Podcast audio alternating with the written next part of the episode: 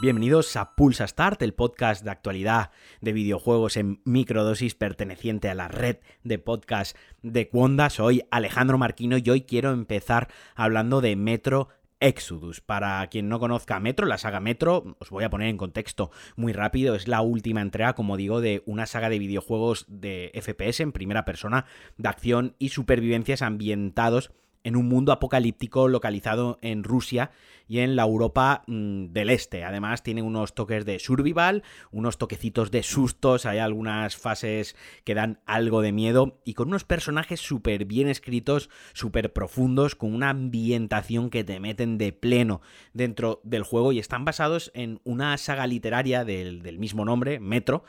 se llama, que si no la habéis leído yo os la recomiendo. Yo la leí después de jugar al primer juego y me encantó y los juegos también os los recomiendo encarecidamente. Pues este Metro Exodus es la tercera entrega, se lanzó en 2019 e introducía algunas novedades jugables respecto a sus dos predecesores. Si los dos anteriores eran juegos más pasilleros, bueno, más pasilleros no, eran juegos pasilleros, aunque podías hacer ciertas secciones en sigilo o ir un poco más a, más a trapo, más a saco. Este Metro Exodus nos planteaba algunas zonas semiabiertas donde teníamos algunas misiones secundarias que las podíamos abordar de diferentes maneras y sobre todo muy importante en función del momento del día, si las hacíamos de día o de noche, cambiaban ciertos aspectos como por ejemplo pues encontrarnos enemigos humanos, bandidos o por otra parte encontrarnos bestias mutadas eh, a causa de la radiación. Como digo, juegos buenísimos, un apartado técnico en todos los juegos siempre han marcado un, un hito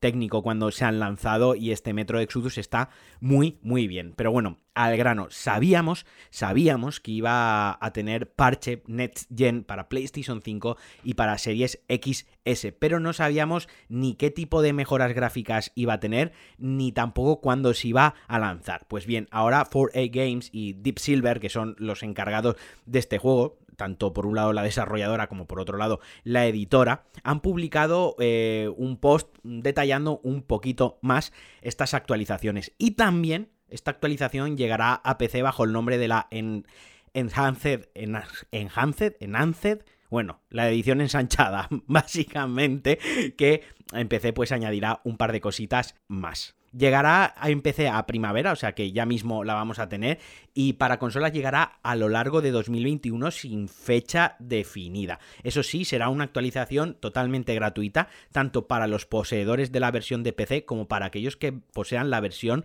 de consola. Si no poseéis la versión de PC, pues bueno, cuando lancen esta versión ensanchada, pues la podréis comprar a un precio reducido. Suele ser un juego que siempre está de oferta en la Epic Store, aparte ha estado metido en el Game Pass mucho tiempo, no sé si todavía está, pero bueno, que ya os digo, el parche será gratuito. Eso sí han dejado claro que las mejoras y el cambio en el apartado técnico es tan grande y tan profundo que no es un simple parche, sino que tienen que lanzar una nueva versión del juego. Esto ya lo hicieron con las dos primeras entregas de Metro, que cuando lanzaron Metro 2 eh,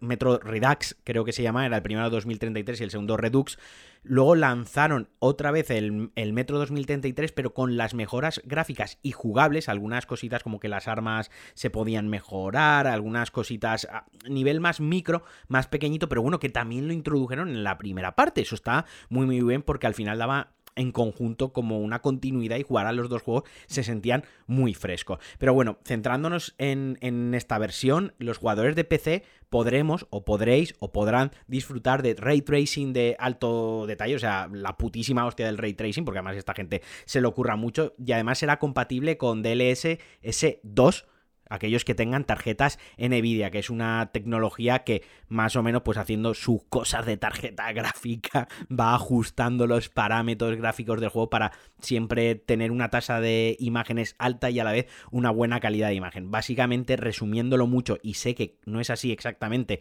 pero para aquellos que estén un poco perdidos con las tecnologías de PC, pues imaginaos que tenéis las sombras al máximo y las texturas en ultra y cuando giráis la cámara a una zona que es más exigente gráficamente, pues a lo mejor os baja las sombras a medium y os baja las texturas a low y rescala un poco la, la resolución y eso lo hace en tiempo real y cuando vuelves a mirar para otro lado pues vuelve a cambiarlo. Ya digo que esto es algo muy, una pincelada muy por encima de cómo trabaja esta tecnología. Y las mejoras para consolas, para PlayStation 5 y series X y S, como os comentaba, que me imagino que serán las que más os interesen, o a la mayoría de vosotros sea la que os interese, pues bueno, tendrá mejoras en la iluminación, tendrá texturas a 4K, la posibilidad de modificar el campo de visión, que es algo bastante guay y no suele ser bastante habitual en los juegos de, en los juegos en primera persona para consola. Mejora también en las sombras, un montón de bugs eh, que se van también a, solucionar y mejoras en los tiempos de carga aprovechando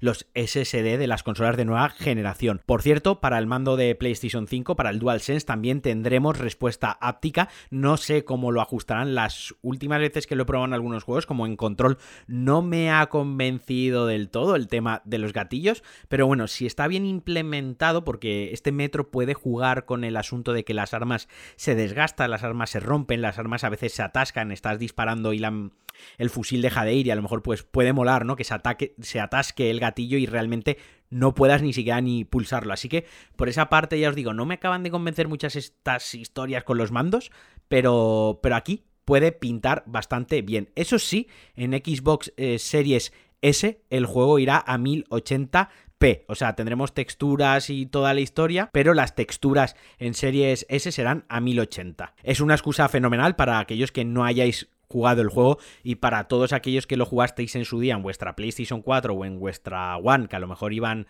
un poquito injustas y petardeaban y hacían sufrir un poco a la consola, pues oye, si tenéis el juego, la actualización es gratis y a lo mejor está bien daros un paseo otra vez por el metro de Moscú posapocalíptico. Y el otro día os comentaba que se iba a realizar un, concierto sinfónico eh, sobre la banda sonora de Final Fantasy VII Remake y en el mismo concierto iba a haber algún anuncio relacionado con, con, este remake y con futuros lanzamientos o con el propio juego o con el propio capítulo ya lanzado. Pues bien, fue un file, fue una troleada, fue una tomadura de pelo, lo podéis llamar como queráis, pero eh, se produjo el concierto y ni al inicio, ni en el descanso, ni al final se dio nueva información sobre Final Fantasy VII Remake. O sea, una decepción totalmente absoluta y, y bueno, no sé muy bien por qué hicieron esto, pero vaya, vaya putada, ¿no? Vaya cagada, en fin que se quedó, se quedó en nada. Y ya por último me voy a dejar que os hable un poquitín de Google Stadia, porque hace unas semanas Google cerró dos de sus estudios propios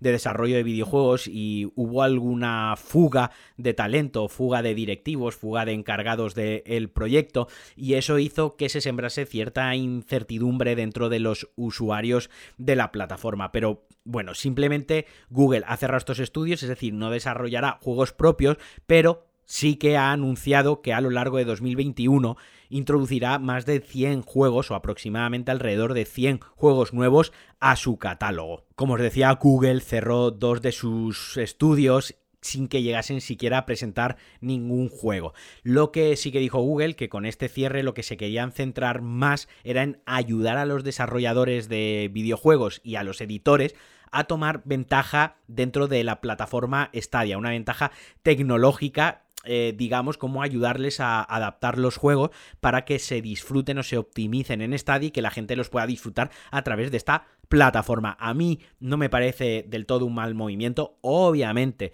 todas las plataformas, ya sean más clásicas como una consola de sobremesa o sea una plataforma como una store como la Epic Game o lo que quiere proponer Stadia que sea el futuro, necesitan exclusivos para diferenciarse, para desmarcarse y para que los jugadores digamos, pues mira, no, elijo esta plataforma porque puedo jugar a este exclusivo. Dentro de este planteamiento inicial o dentro de este planteamiento que es el, el, que a mí me gusta, tampoco me parece mal que hayan dicho, mira, pues teníamos, estábamos haciendo ciertos juegos, parece que la cosa no funciona, enfocarnos en apoyar a las desarrolladores y a las compañías de videojuegos para que vuelquen sus juegos y traigan sus juegos a Stadia y así aumentar el catálogo y atraer a más jugadores. O sea que por una parte me da, me entristece un poco porque al final que cierren estudios eh, deja un poco cojo el proyecto, pero por otra parte, si los esfuerzos se van a centrar en traer más juegos a la plataforma y así la gente que, que juega Stadia, porque al final la gente que juega Stadia es gente que no se quiere gastar miles de euros en un ordenador súper potente,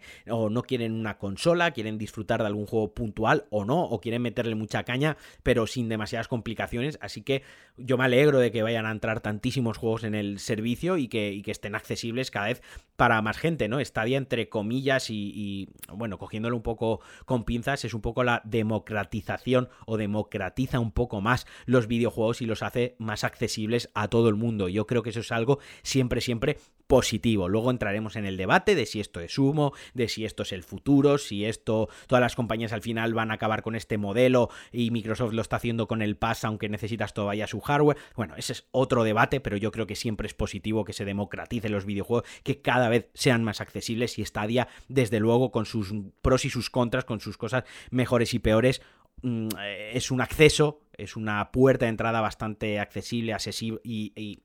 bastante accesible para, para los nuevos jugadores o para, como digo, la gente que no se quiere complicar en exceso. Y hasta aquí el Pulsa Start de hoy, como siempre, muchísimas gracias por estar ahí, se agradecen muchísimo los comentarios, se agradecen mucho las valoraciones en vuestras apps de podcast favoritas y como siempre me podéis seguir en Twitter, me podéis seguir por la calle, me podéis mandar sugerencias y lo que os apetezca, incluso regalos o una caja bombones, que a mí el chocolate me flipa. Os mando un abrazo muy fuerte como siempre, que tengáis una semana cojonuda y adiós.